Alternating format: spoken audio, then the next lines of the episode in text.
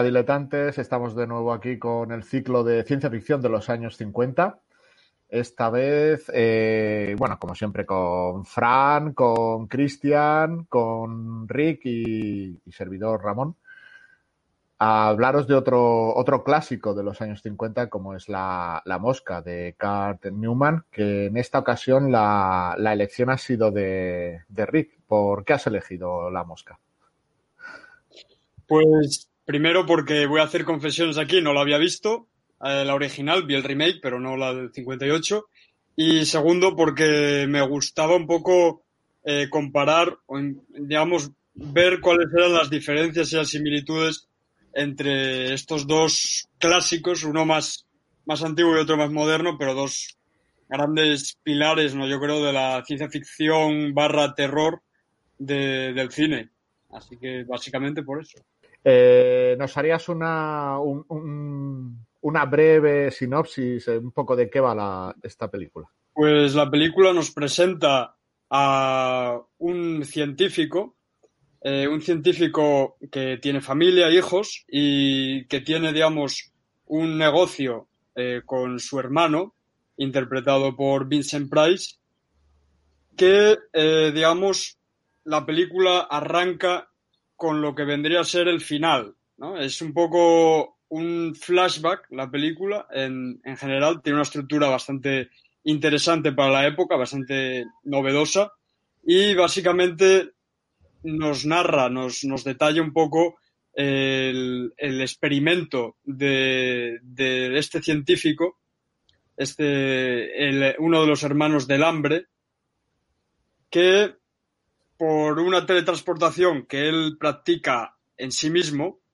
acaba eh, en catástrofe, ¿no? por el azar del destino, y se convierte en una mosca cuando ésta entra en su cápsula teletransportadora.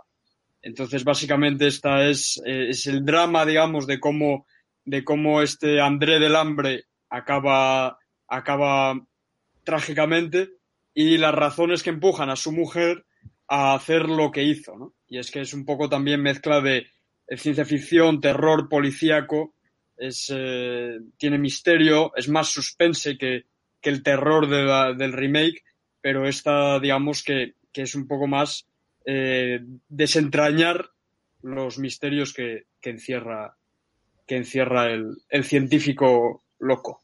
Y ya que la has visto de así de nuevas, ¿qué, ¿qué, sensación te ha dado la película?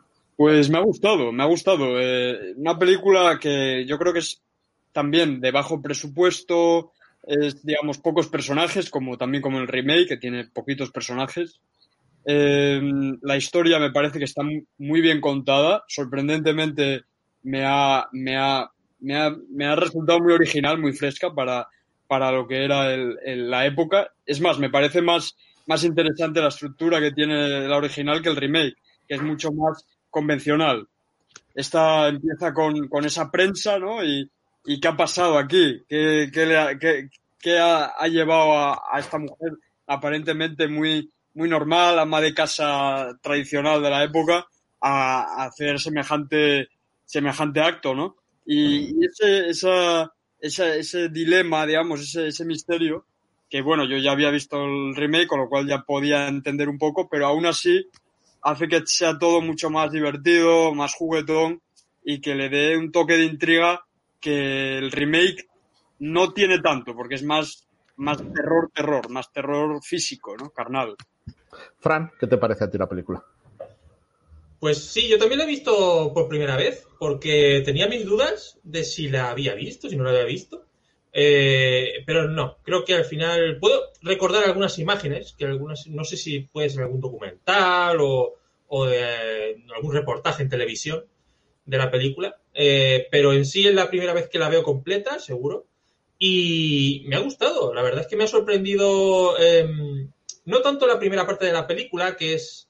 Sí que es verdad que tiene la novedad esta de que te cuenta. Empieza a contar desde el, desde el final, ¿no? Eh, pero me ha gustado más eh, lo que es, eh, pues eso, la parte final de la película, que me ha parecido lo más. Eh, lo que se acerca más a lo que yo vi en, en La Mosca de, de Cronenberg, que es la que yo tengo como referente porque es la que me tocó en mi época y es la que, la que yo vi de, pequeño. Entonces, me ha gustado esa parte final, quizás es verdad que los comienzos de la película son muy, eso sí, como dice Rick, muy de, de, policíaco, ¿no? Porque está el, policía diciendo, bueno, con el hermano, que es Vincent Price, bueno, ¿y aquí qué ha pasado? Tal, que te encuentras ahí el estropicio de repente, porque aquello es un estropicio lo de la plancha, y todo ahí un poco manchado y tal, un poco por decir, solo un poco. Y dices, bueno, y esto, claro, el problema nuestro es que nosotros ya hemos visto la, la de Cronenberg. Ese es el problema que tenemos nosotros. Seguramente si alguien no conozca la de Cronenberg y vea esta película, esta historia por primera vez, le resulte aún más interesante todavía porque no sabe qué, ha ocurrido realmente. Nosotros ya pues, nos hacemos la idea y sabemos qué pasa, pero si realmente la vas a ver por primera vez, te puede sorprender mucho el, eh, lo que es el comienzo desde el final, que me parece muy interesante. Y me, gusta lo arriesgado en cuanto a... yo pensaba que no iba a haber ese eh, rollo asqueroso que tiene la cosa... Eh, la cosa bueno, un poco sí, es la cosa también. Pero bueno, la mosca de, de Cronenberg, pero sí que al final que tiene unos, unos planos bastante asquerosos. y un poco... La mosca tiene que dar asco siempre. Entonces, eh, creo que con esta película también lo, lo, consigues, no tanto al nivel de Cronenberg, que es todo, ahora hablaremos un poquito también de, Cronenberg, es todo, eh, como dice Rick, es muy, eh, yo lo llamaría orgánico, es todo súper orgánico, súper eh, explícito, eh, no se corta un pelo y, bueno, está claro que en los años 50 no, no puedes llegar a ese nivel de, de, digamos, de, mostrarlo todo tan, eh, de una forma tan descarnada, ¿no? pero bueno, en general a mí mm, realmente me parece muy interesante. Cristian.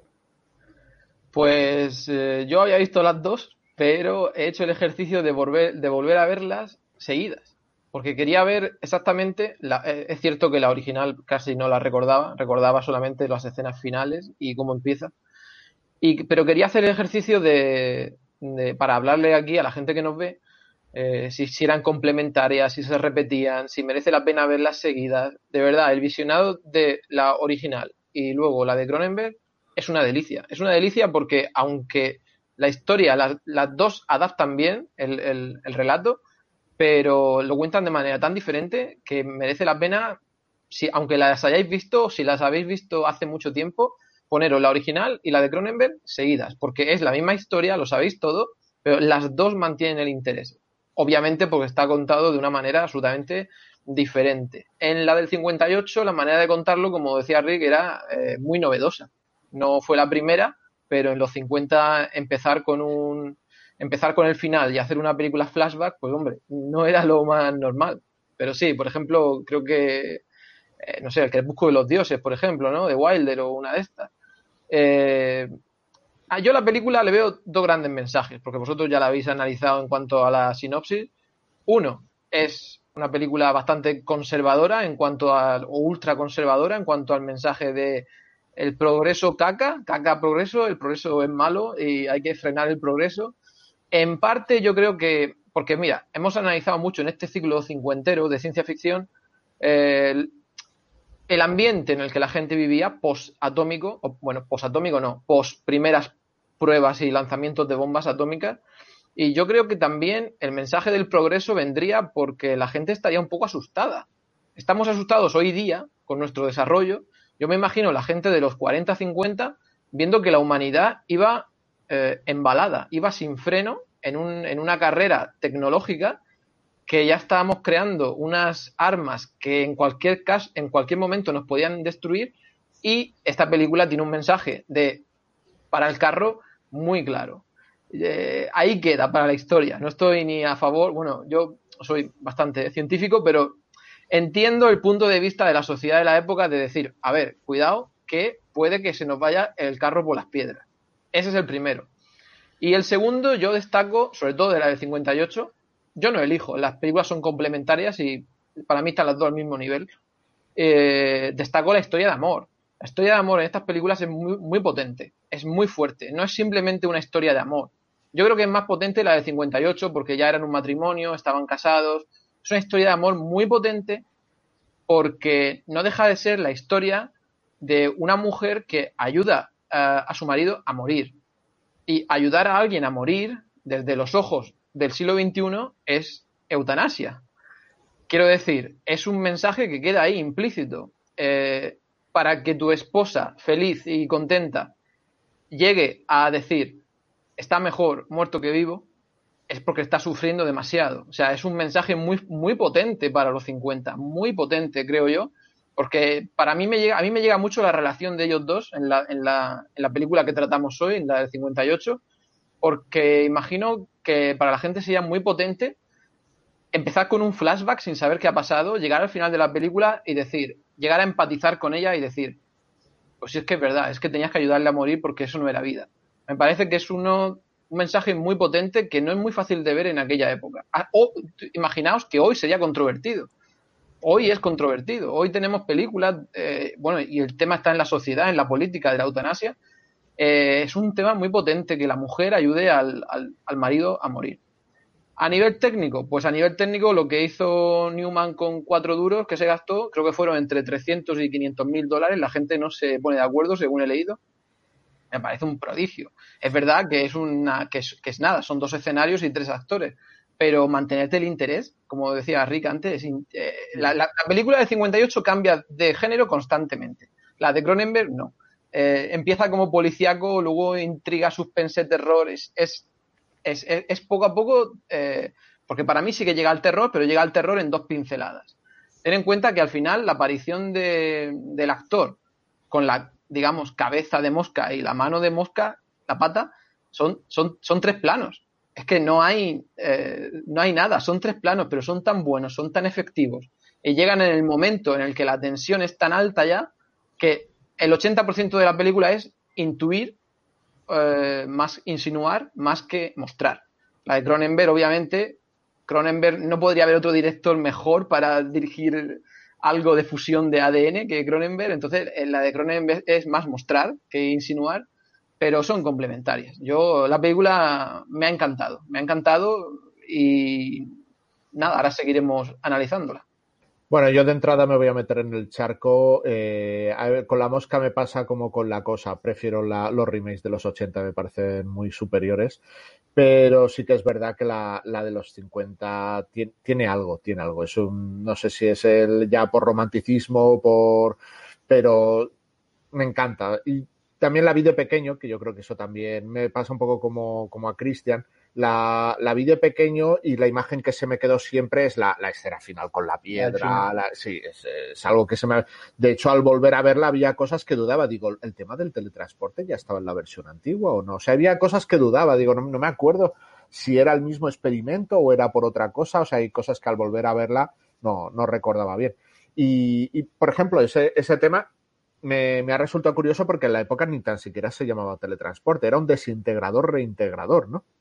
Era, o sea, ni tan siquiera existía el palabra, que yo supongo que el palabra ya sería de ciencia ficción posterior, Star Trek y demás, ya sí que saldría el palabra del teletransporte. Y luego también la unión que tiene con las, con las películas de insectos, de toda esta ciencia ficción de, de insectos, el Mad Doctor. Aquí más edulcorado, el tema de su nombre de familia, es un amante esposo, buen padre, tal, no es el típico Mad Doctor, aunque sí que te, te, juega eso de está quebrantando las leyes de la naturaleza y al final, pues, por jugar con cosas con las que no tiene que jugar, le pasa, le pasa lo que le pasa, que es un poco la moraleja al final, yo creo que de, de la película pero también muy curiosa por eso que al final el tema atómico, la radioactividad o las invasiones alienígenas no está. Se desliga, le pasa un poco como hablábamos el otro día de Planeta Prohibido, se desliga un poco del, de, la, de, la, ciencia ficción que mayoritaria de, la época, lo cual yo creo que también juega, juega a su favor, ¿no? El, entrar en, en, en, otro campo, el campo de la ciencia, el teletransporte, desmaterializarse, que sí, que al final es reducir, ¿no? Que lo dice varias veces, reducir a los átomos. Pero bueno, ya es es otra liga, ¿no? Es, eh, lo trata de otra manera. Y, todo este tema de también con el con el chiquillo, ¿no? Porque luego también te sale, aunque luego lo hablaremos más, más detenidamente, ¿no? Como que el chiquillo también aspira a ser de mayor científico y tal. Como y, le da una charla a su tío, ¿no? Como sí, sí, hay que buscar la verdad, pero, pero, pero cuidado, ¿no? A, ver cómo. Porque esto puede ser peligroso, sí que está ese mensaje, ¿no? Como un poco de lo que decías, de, de miedo al, a la ciencia en, en aquella época. Y bueno, sí. él tiene, tiene varias imágenes, tiene varias secuencias que son, son impactantes. La escena por primera vez que se le ve la cabeza, que, que supongo que el, ahí se les iría un pico, ¿no? Entre el laboratorio, el brazo y la cabeza es lo que se les iría de, de dinero para efectos. Y, los cuatro neones esos que te enfocan cada dos por tres, que se iluminan cuando empiezan los, la transferencia.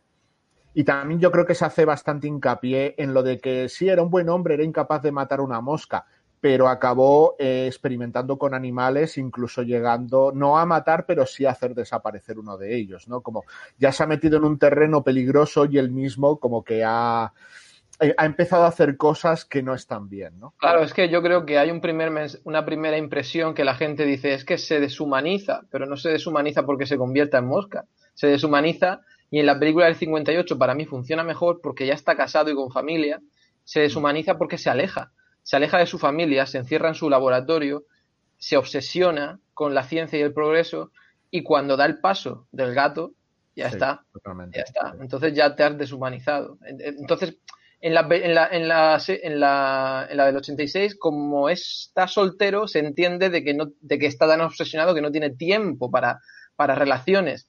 Pero cuando tienes mujer, hijo y te encierras en el laboratorio, a mí personalmente me funciona mejor esa eh, obsesión y esa deshumanización que empieza ahí.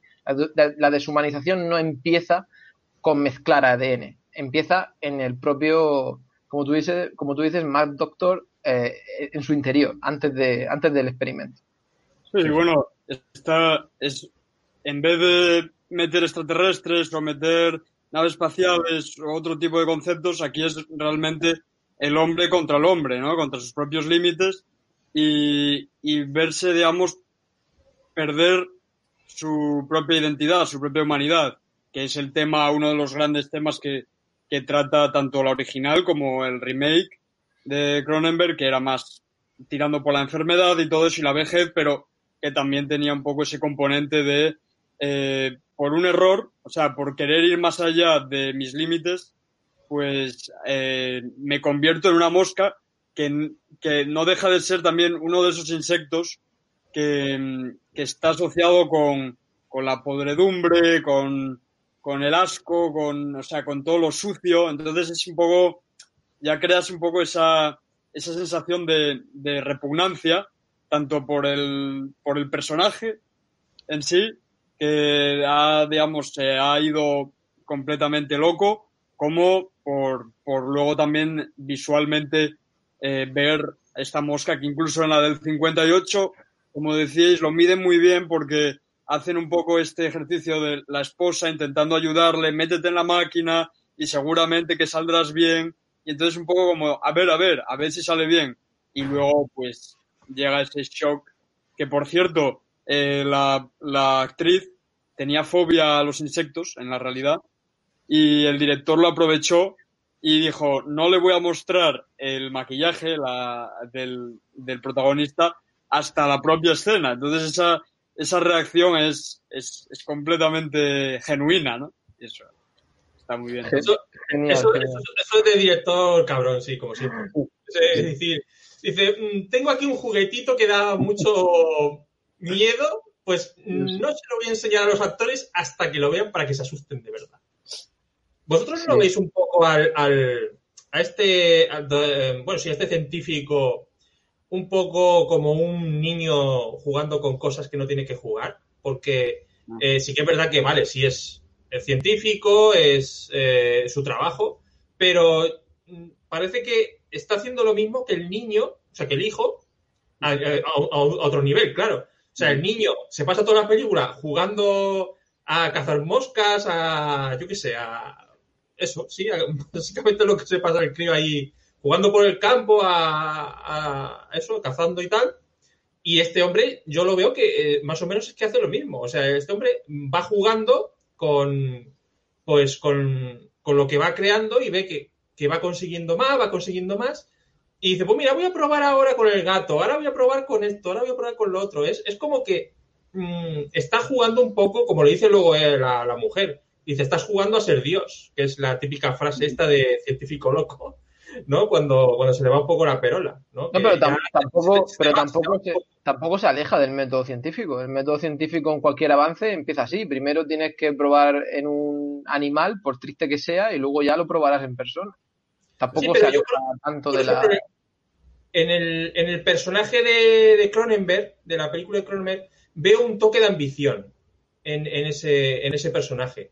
El tío eh, es científico, eh, y, pero yo le veo que el trabajo que él hace lo hace por ambición, por, por conseguir más. por sin embargo, en esta película lo veo más como un juego. Lo veo que, que- que el, el- el tío quiere conseguir eh, que, que su, que su maquinita funcione, ¿vale? Y entonces eh, hace como eso. Yo lo veo un poco así. un poco Yo creo, que hay, yo creo que hay frases literales en las dos películas que son calcadas, como eh, es- esto va a cambiar el mundo. En las dos películas creo que dicen la frase. Sí. A mí, al hilo de lo que dices, Fran, me da la sensación un poco también que es la, por lo menos es la curiosidad, ¿no? Es el saber, el poder demostrar que eso funciona, pero que llega un momento en que se le convierte en obsesión, porque incluso al principio de la historia, o sea, no, ya luego conforme va avanzando que va obteniendo resultados, sino ya desde el principio hay un momento, si no recuerdo mal, que la mujer dice que lleva semanas prácticamente sin salir del, del laboratorio. O sea, ahí ya casi desde el principio de la película te, te demuestra que está obsesionado. O sea, ya, no, ya prácticamente no se relaciona con ellos. Que le promete al chiquillo que va a pasar más tiempo con él o le dice algo así, ¿no? Como que, venga, vale, que me he pasado mucho tiempo, tal, y pues vamos a pasar más tiempo juntos. Pero como que ya ves que se ha pasado días y días que dormía, comía allí, o sea, no, no salía de, de laboratorio para nada. Entonces, por lo menos a mí la, la, sensación que me da es más de la, de la obsesión, un poco, pues ahí con uniendo ¿no? al, al, al, Mad Doctor sin llegar a serlo, porque también te quiere hacer como hincapié de que es una buena persona, pero, pero sí que lo une, eso, le, ha, entrado ahí, le, ha entrado la ciencia, le ha entrado el mal de la ciencia y, y, y no puede escapar de él. ¿no?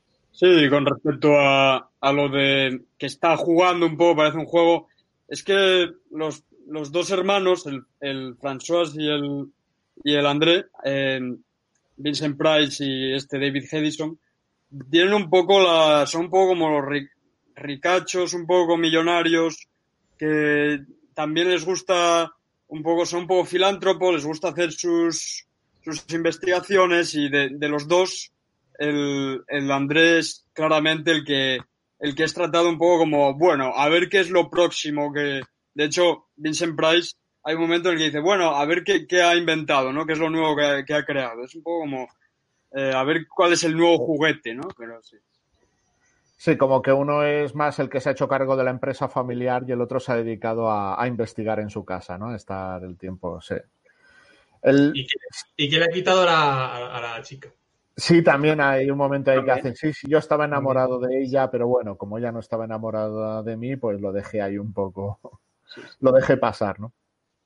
Si queréis podemos comentar un poco también sobre de dónde viene la, la historia y luego lo que es el, director y el guion eh, y el guionista, que yo creo que tienen alguna cosilla in, interesante, aunque no tienen una, tanto el director como el guionista, visto que no tienen muchas películas, no tienen una carrera muy larga y de hecho el director tampoco es que tenga películas muy reconocidas, la mejor valorada ahí con muchísima diferencia es La Mosca. Pero. Ten, en cuenta que, ten en cuenta que él no llegó, no llegó, al estreno, él murió en ese año. Murió. Él murió en el 58, sí. No llegó al estreno. Sí, no llegó al estreno, ¿no? Ostras. Una historia, una, historia, una historia triste, la mires por donde la mires, en la película o en la vida real. Aún así, sin tener ninguna película así más importante, aparte de, de, La Mosca, sí que tiene pelis que son curiosas por, por el momento y la época, porque hizo tres películas de Tarzán para la RKO con Johnny Weissmuller, lo cual es, históricamente en el cine ya tiene su importancia.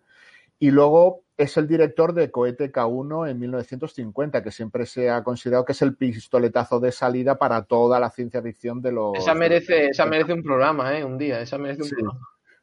Sí, aunque no tiene, no está demasiado bien valorada, pero por el hecho de ser la primera, de, de considerarse el, el principio, sí que sería interesante hablar de ella. Y luego el, el relato es de George Langeland, que apareció publicado en el 57 en Playboy, o sea, solo un año antes de estrenarse la película, o sea, de, de publicarse el relato a estrenarse la película, un año. Y luego el guion está adaptado por James Clavel, que es el guionista de La Gran Evasión y de Rebelión en las Aulas. Sí. Que son las dos películas más importantes de, de su carrera, porque también no tiene muchas películas, no tiene muchos guiones y el resto pues están bastante... A posteriori, porque antes es que nada, nada. Antes Nada. esto fue su gran, digamos, su pistoletazo de salida. Sí. Sí, es que era, era novelista, creo. Yo a, a Clavel también lo, lo recuerdo por esta serie que hizo, esta miniserie Shogun, con- Shogun, sí. en los 80 y tal, que también está muy bien, muy recomendable. Y, y el, el relato de este George Langeland, la verdad es que es el, el autor no lo conoce nadie, pero, pero tiene una vida bastante curiosa, porque indagando un poco, eh, vi que, que había sido espía aliado eh, durante la Segunda Guerra Mundial y, y le cambiaron el rostro. O sea, le, le, le hicieron cirugía eh, facial y, y luego fue capturado por, los, por la Gestapo, por los nazis, y llevado a un, a un campo de concentración.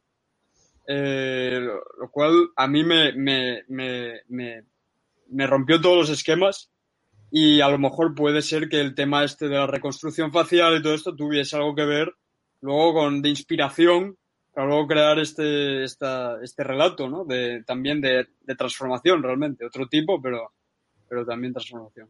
Pues yo sí que le veo pinta a eso, ¿eh? Sí que tiene, sí que puede ser, no sé si autobiográfico, pero vamos, eh, poco le falta. También me parece muy, muy interesante lo que hablábamos de luego con la de, con la de Cronenberg, que es, es totalmente complementaria, que se pueden ver, como decía Cristian, las, las dos seguidas.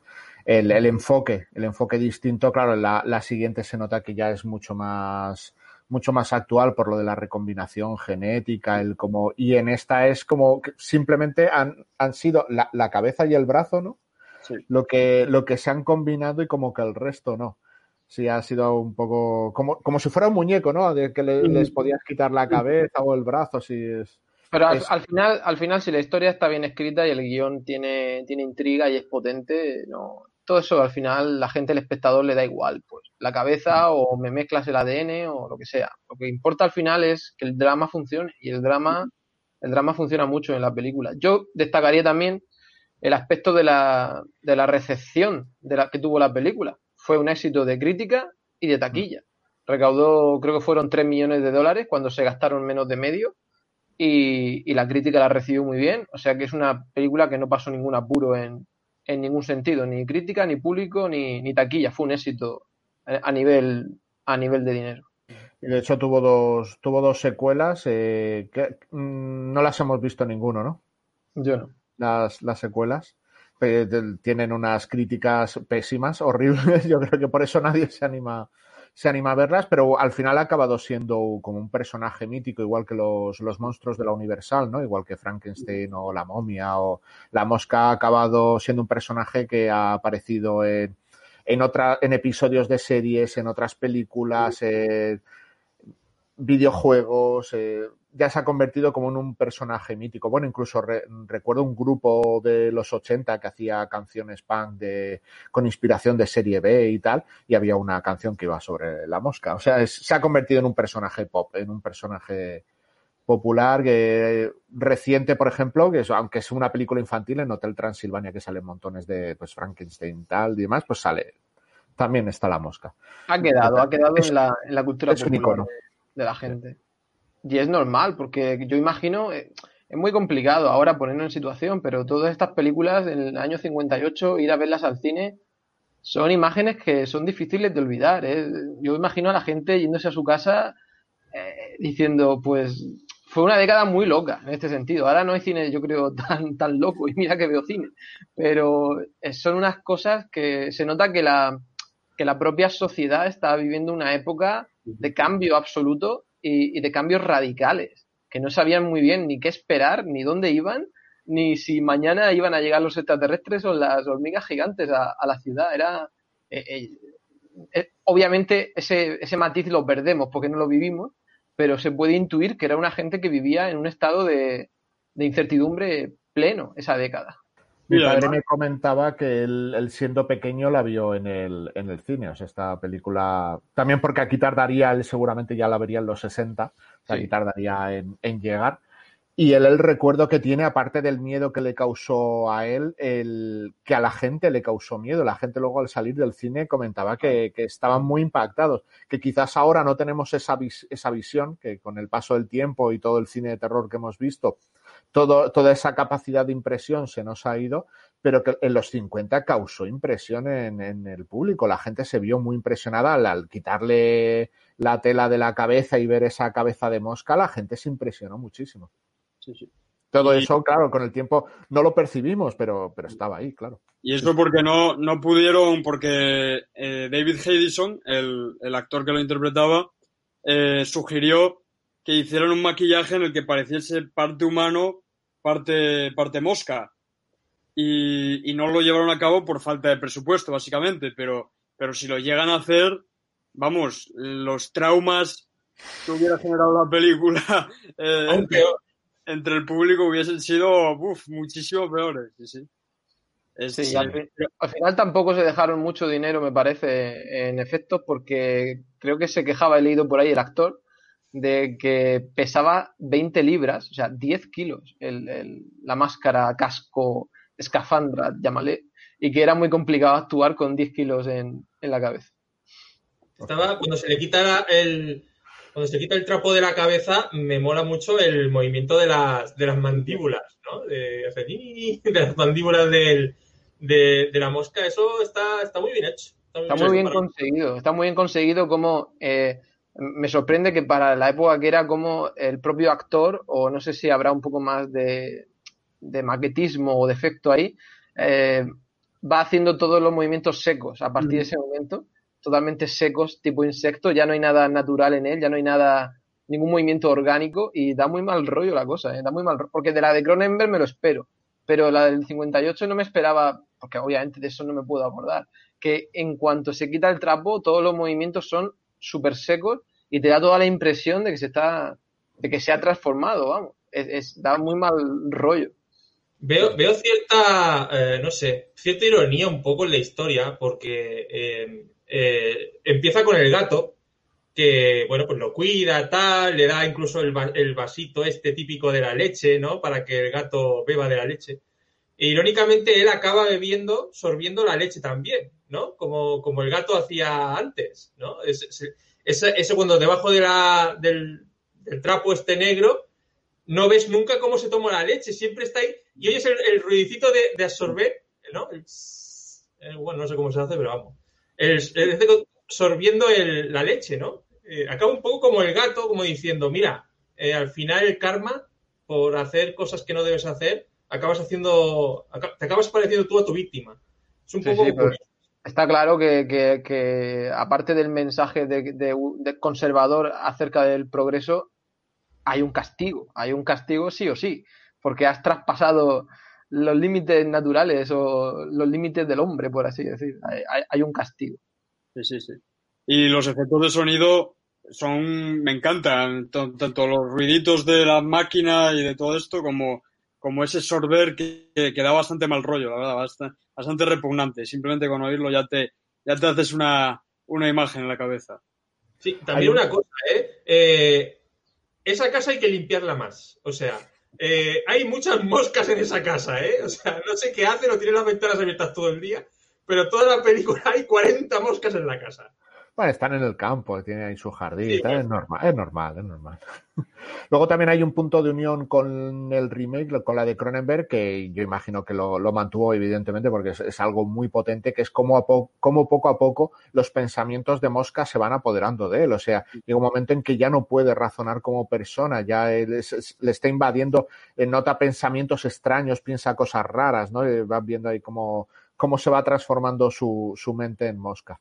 Eso es lo que, porque quería decir lo que realmente me daba más miedo eh, cuando vi la de Cronenberg, que eh, yo creo que está mejor desarrollado eso en la de Cronenberg. Sí. Eh, es, ¿qué es lo que más terror me dio a mí cuando la vi de pequeño? Eh, o cuando la vi la primera vez de pequeño, era esa, esa, esa combinación de transformación de mm, desecho que se, en que se va convirtiendo el personaje de James Goldblum, ¿eh?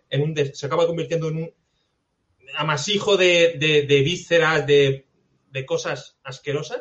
Y la otra es cómo va perdiendo su ser, cómo va perdiendo su, razonamiento, cómo va perdiendo su inteligencia también, eh, cómo se va convirtiendo en un animal, en un animal que tiene, eh, pues eso, conciencia limitada.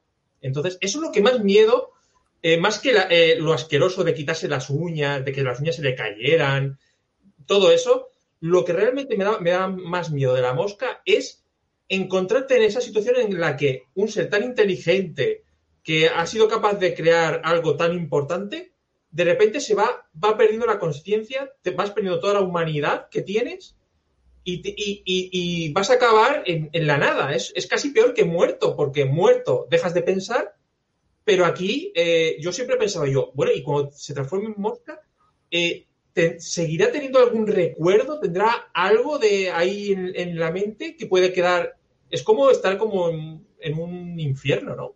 O sea, al final sus pensamientos son aparearse, comer y, y agredir. O sea, es, básicamente es eso. O sea, eso es, se basa en, en, esas tres cosas, ¿no? El, el Mosca Brandel, ¿era? Mosca. Sí, Mosca Brandel. O Brandel Mosca. Brandel, Mosca. Brandel Mosca, sí, Brandel Mosca. Sí, pero aún así, aún así la, las dos películas juegan a darte, a darte la estocada final, digamos, eh, que aunque la transformación se ha completado, él eh, pide ayuda. Esa es la estocada final. Te dice, le queda un hilo de, le queda un hilo de conciencia, un hilo de ser, y ese hilo que le queda lo usa para pedir ayuda para que lo maten. Uh -huh. es, no puede ser más eh, demoledor el mensaje final, porque le queda un hilo de conciencia y lo usa para eso. Sí, la del 58 es el poniéndose en la prensa, la Exacto. última escena, bueno, aunque luego tiene su epílogo, pero la última escena de lo que es la historia en sí es el poniéndose en la prensa y la de Cronenberg, la última escena es el poniéndose el cañón en la, en la cabeza, que son, son brutales las dos escenas. Claro, por eso al final él ayuda, ayuda para morir. Te, te, no, no, llegas a desaparecer, que es lo peor. Estás como dentro de eso y dentro de eso usas tu, el último resquicio que te queda, el último hilo de, de, de conciencia para pedir que te maten. Es, es, no puede ser más demoledor el, el, mensaje final y ya no, bueno, vamos a dejarnos de mensaje. Eh, cinematográficamente no puede ser más, más eh, brillante en los finales. A mí que me encantan los finales tristes, ¿qué voy a hacer? que me parecen muy, me, me parecen muy realistas, ¿qué quieres que te diga? me parecen eh, me parecen dos grandes finales y, y, que a todo el mundo le dan un puñetazo en, en el estómago que, que, te dejan, pues eso, como hemos dicho ya, con imágenes imborrables. Y el, la original, quizás porque se centraba más en la familia y luego el personaje de Vincent Price, que está un poco ahí de, de acompañante, porque realmente nunca tiene peso más allá de me gusta la mujer de mi hermano y, y a, hay que ayudar a, a que a, mi hermano en la escena final cuando está con la araña y todo esto está muy bien, por cierto, muy, muy conseguida, muy, la, la escena muy, muy lograda. Pero realmente esa, esa transición de humano a mosca y cómo va, digamos, teniendo esta lucha interna entre lo que es el científico racional y la criatura de insecto primitivo con dos o tres necesidades básicas y ya está. Está, está un poco más de golpe y porrazo en, en la original, que en la, en la original es más, como más de golpe, pasas de, eh, ha pasado algo, a, en 20 minutos ya me pongo en la prensa y me, me eutanasio. Y, y en, la, en, el, en el remake lo que me gusta es esa transición psicológica de eh, etapa por etapa. Primero es la euforia de, joder, soy la, soy la leche, soy la hostia, parto, parto vigas con, con, con las manos, ¿no? Y empiezo a hacer aquí mm, malabarismos, ¿no? Y, luego va con la frustración, el enfado, la confusión y luego ya como ya la aceptación de que soy una mosca y, y quizás esto es lo que, lo que tenía que pasar, ¿no? Quizás qui- tengo que convertirme en algo nuevo, ¿no? Que está, es, es muy, muy chulo como lo hace, ¿no? De, eh, quizás eh, la Brandel Mosca sea una nueva especie, ¿no? Por sí sola. Luego- pero luego, lo, luego lo le sigue dando vueltas Cronenberg y lo lleva al límite y recordar todo el tema de, de- del embarazo de ella, de las pesadillas que tiene, de que se tiene que sacar eso de dentro. O sea, le da muchas vueltas al, al ovillo el hombre. Yo, yo creo que ahí no tendremos, eh, no tenemos debate, ¿no? Yo creo que James Go- Goldblum eh, como, como personaje es muchísimo más interesante. Eh, yo creo que además él mismo eh, pasa por todas esas fases que dice Rick y lo hace de una manera. Es que él además, por eso otra vez repito y, me van a odiar los directores de casting, pero eh, a veces hay que saber elegir a los personajes, a los actores para sus personajes. Y creo que si Cronenberg era el mejor director para remaquear la. Bueno, o hacer una nueva eh, película de la mosca, eh, creo que Goldblum era el perfecto actor eh, con- por su rostro, por su cuerpo, para hacer de, de, de este personaje. Pero ten en cuenta que es muy diferente, porque en el 58 lo que tenían era un, un responsable de efectos especiales que hizo una máscara. Y es como decir, pues con esa máscara usted hace la película y ya está. Sí, Entonces, pero- si, hubieran, si hubieran tirado por el camino que decía Rick de ir haciendo maquillaje, ir haciendo progresivo, porque claro, todo ese tiempo que se tira con la, con la toalla en la cabeza, con el trapo en la cabeza, podía ser progresión. Pero no es porque no hay nada, porque solo hay una máscara. Entonces, si solo puedo usar una máscara, pues, pues, pues tienen que ser de golpe. Es como el, el efecto el efecto susto, las películas de terror de susto, pues así, ala, susto, ya está, fuera. La típica imagen esta, ¿no? De cuando le quita la máscara y de repente primer plano de la, de la mujer. ¡Ah! ¿No? Con la música ahí. Sí, además se ha convertido muy típica. De hecho, era en la intro de algún programa de televisión, ¿no? Salía, salía esa intro de el- el- la, la cara de la mosca ya gritando y tal. Es, es muy de aquella época, ¿no? Esos, Sí. esos Muy ahí. Eh, eh, ¿Podríamos llamar, llamarlo el, el, el, el jump scare de los 50? Algo así. Yo- Sí, claro, es que también la, la, la, ¿cómo decir? Es que, vamos a ver, las películas son absolutamente radicales. Como he dicho antes, una enseña y la otra insinúa. Entonces, es como hoy, hoy puedes hacer terror que enseñe o terror que insinúe. Pues- Y son películas absolutamente diferentes. Es como, no sé qué decir. ¿Cuál fue la última película? Pues no sé, si haces un- una, una película tipo Alien y enseñas mucho al bicho o lo enseñas poco. O, simple- o simplemente comparar Alien con Aliens. Claro. En Alien prácticamente no se ve y en Aliens es acción y se ven, y se ven muchos bichejos. Pues es lo mismo, por eso son complementarias. Es como elegir entre Alien y Aliens. Pues ¿por qué voy a elegir? En la primera película está contada de tal manera que te, te- te quieren hacer eh, un increscendo en la intriga hasta el final. Te lo quieren alargar hasta el final. Y en el final es como el truco de magia. Quita el trapo y ahí está. Pero en la de Cronenberg es totalmente diferente. Eh, No es que sea un monstruo, es un monstruo desde el principio, poco a poco, poco a poco, poco a poco. Encima le coges ahí como cariño, empatizas con él. Es como eh, te duele lo que le pasa. Es, son, incluso hoy hay cine de terror y lo puedes hacer, cine de terror de monstruo me refiero, y lo puedes enfocar de dos maneras totalmente diferentes. Es verdad, cierto que lo que hoy predomina es enseñar mucho las cosas y por eso, por eso me gusta poco el terror de monstruo, pero bueno. ¿Esta no ha habido ningún, ningún intento de hacer remake o, ¿Cuál? ¿Os suena que haya, como, como han intentado hacer tantos remakes en los últimos años? Ah, para una nueva generación. Sí, o actual, un remake No actual. No me suena. ¿eh? Eh, en algún momento o nos escucharán a nosotros y lo harán. No, no, yo me alegro, yo me alegro. Yo creo que con estas dos es, es genial. O sea, no haría falta, no haría falta un nuevo remake para mí. Para mí no, no creo. Igual que hay películas que dices, oye, a lo mejor no le vendría mal una adaptación más moderna, pero yo creo que con, con estas dos es perfecto. No- Es que son no- complementarias. Como decía Christian, son complementarias. Una suspense con algo de terror y la otra terror mucho más bestia, más violento, más, más gore, ¿no? Y eso ya, ya tiene las dos. Ahora, ¿qué puedes hacer en una tercera? Pues poquita cosa, poquita cosa. tendrían que hacer otro tipo de enfoque y si la idea fuese buena, sí, claro, ¿por qué no? Eh, Hmm. Puede que haya una idea sobre la mosca que todavía no hemos visto. Solo hay que... Hay que dársela a este, ¿cómo se llama? A Taika Waititi. Para que haga algo que, que nos ría. Le hace una comedia. Ahí saldría una buena comedia, sí. Ya ves. Algún Con la- brazo, que, con la- algún con la brazo que- que se cae o algo. con la que hizo esa de los vampiros, que no la había visto, la vi hace un mes o por ahí, no me acuerdo ya ni cómo se llama. Es, es, es un tío que, vamos, que te saca humor de donde sea, ¿eh? Que son cuatro vampiros que viven en un piso en, en, Nu- en Nueva York o en Nueva Jersey. Te saca, de lo más grotesco, te saca, ¿cómo decir? Cotidianidad. Bueno, te puede hacer una, una sitcom de una familia de moscas, ¿no? Exacto. Si, si la cuestión es inventarse algo y empezar a pensar. Oye, o a Ryan Johnson, que le gusta hacer su versión de las cosas. Pues ahí, pues moscas, vol- moscas volando. En vez de cosas de familia, cosas de moscas. Ya está. Cosas de moscas. Tienes Además, fíjate, fíjate, Frank, que bien, que bien que le viene el, el teletransporte. Bueno, eh, sí, Fran. No, quería comentar el tema de, de la parte de cine negro, de bueno, del tema de la investigación de aquí del policía este que llega allí y que dice, bueno, todo esto que me está contando la mujer que se le ha ido la pinza, ¿no? Eh, y, y cómo acaba la, la historia, ¿no? Ahí acaba ahí con el tío con la piedra ahí. Yo, la verdad es que la película me ha ganado mucho porque yo llevaba toda la película.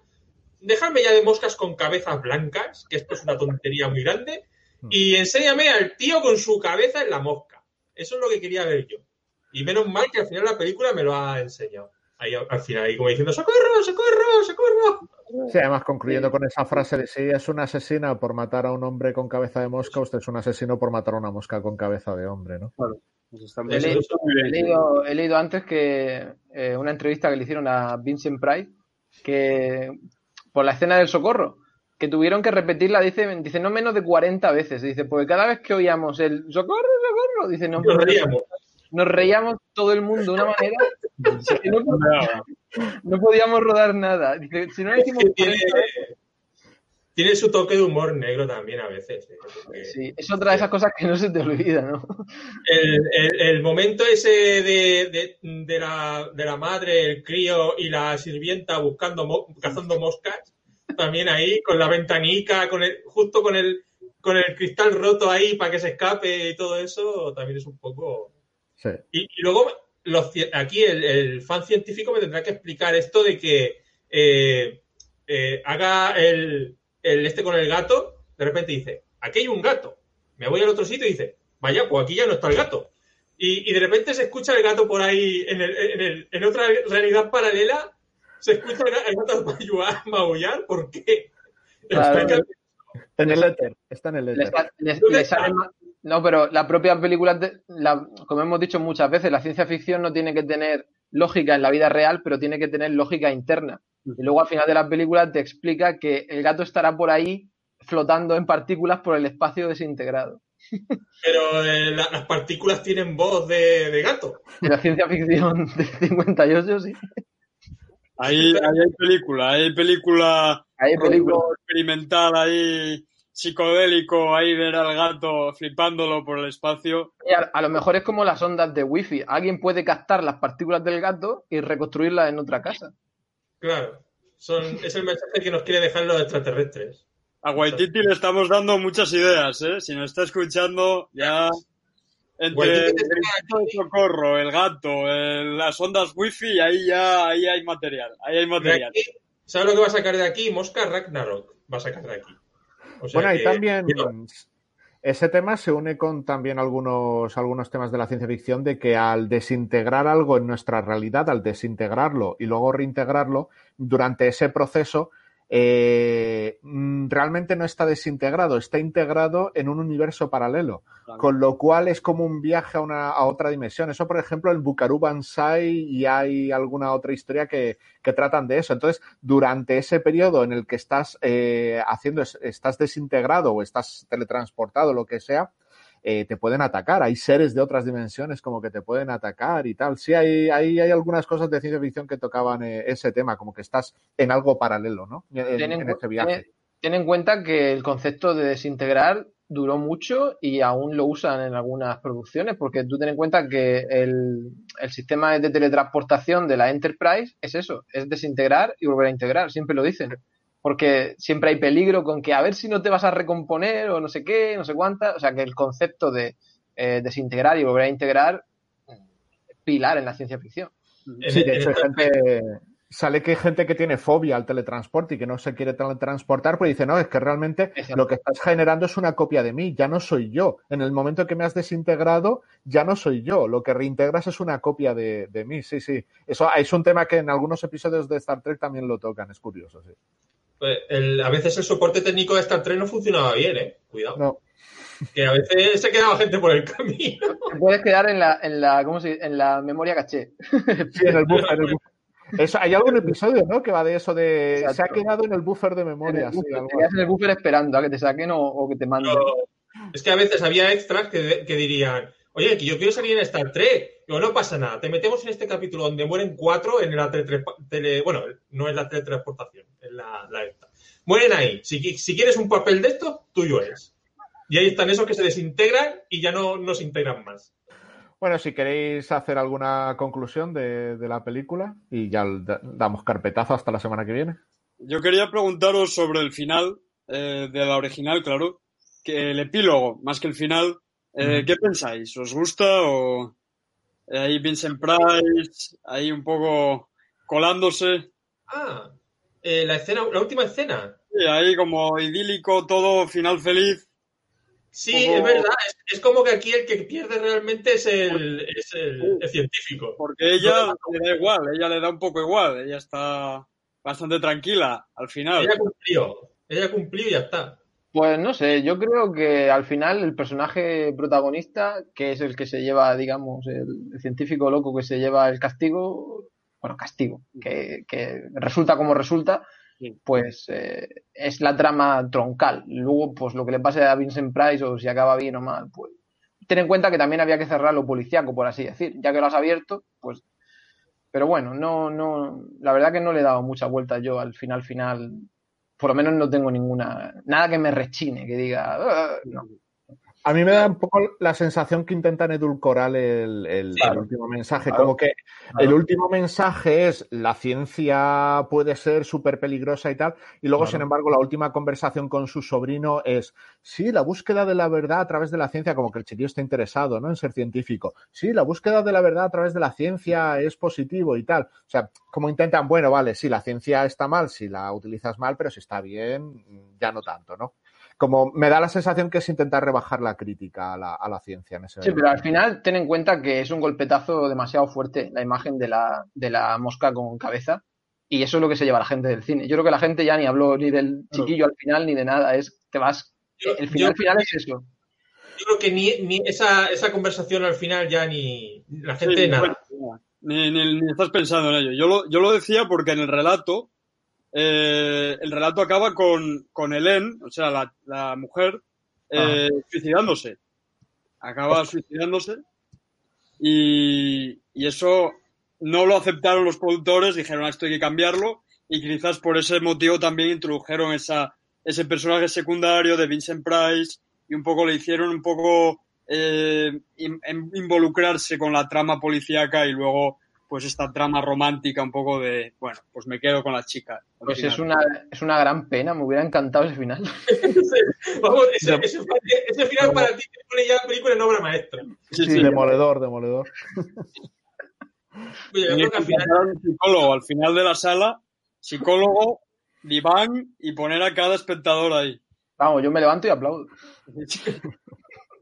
A ver, sinceramente, que es verdad que a veces, a ver, es verdad que igual en la época hubiera sido muy fuerte. Hubiera sido muy fuerte, sí. Eh, pero igual ahora, creo que ahora no pasaría nada. Yo creo que ya era bastante fuerte que ayudara a su marido a morir y lo matara voluntariamente. Ya era bastante mensaje fuerte y impacto, digamos, dramático, familiar, amoroso. Era, era un mensaje fuerte. Pero bueno, yo por mi parte hubiera, me hubiera gustado que la película hubiera acabado con la frase esa que le dice Vincent Price a, al, al, al comisario cuando le tira el pedrolo ahí a la, a la araña y a la mosca. Mm, O sea, hubiera sido un- una frase de final de película perfecto. perfecto. Pues sí. sí, sí. Pues sí. Totalmente. Pero que entonces la gente hubiera dicho, ¡ay, Dios mío! ¡Dios mío! ¿Ahora cómo me recupero de esto? No hay que matar moscas, no vaya a ser que haya un humano atrapado a la mosca ya. Dice Vin- Vincent Price, va, si mi hermano no era capaz de matar ni una mosca. Bueno, pues nada, lo dejamos hasta la próxima semana a ver con qué película volvemos. Bueno, pues nada, hasta la próxima semana. Venga, cuidaos. A otra.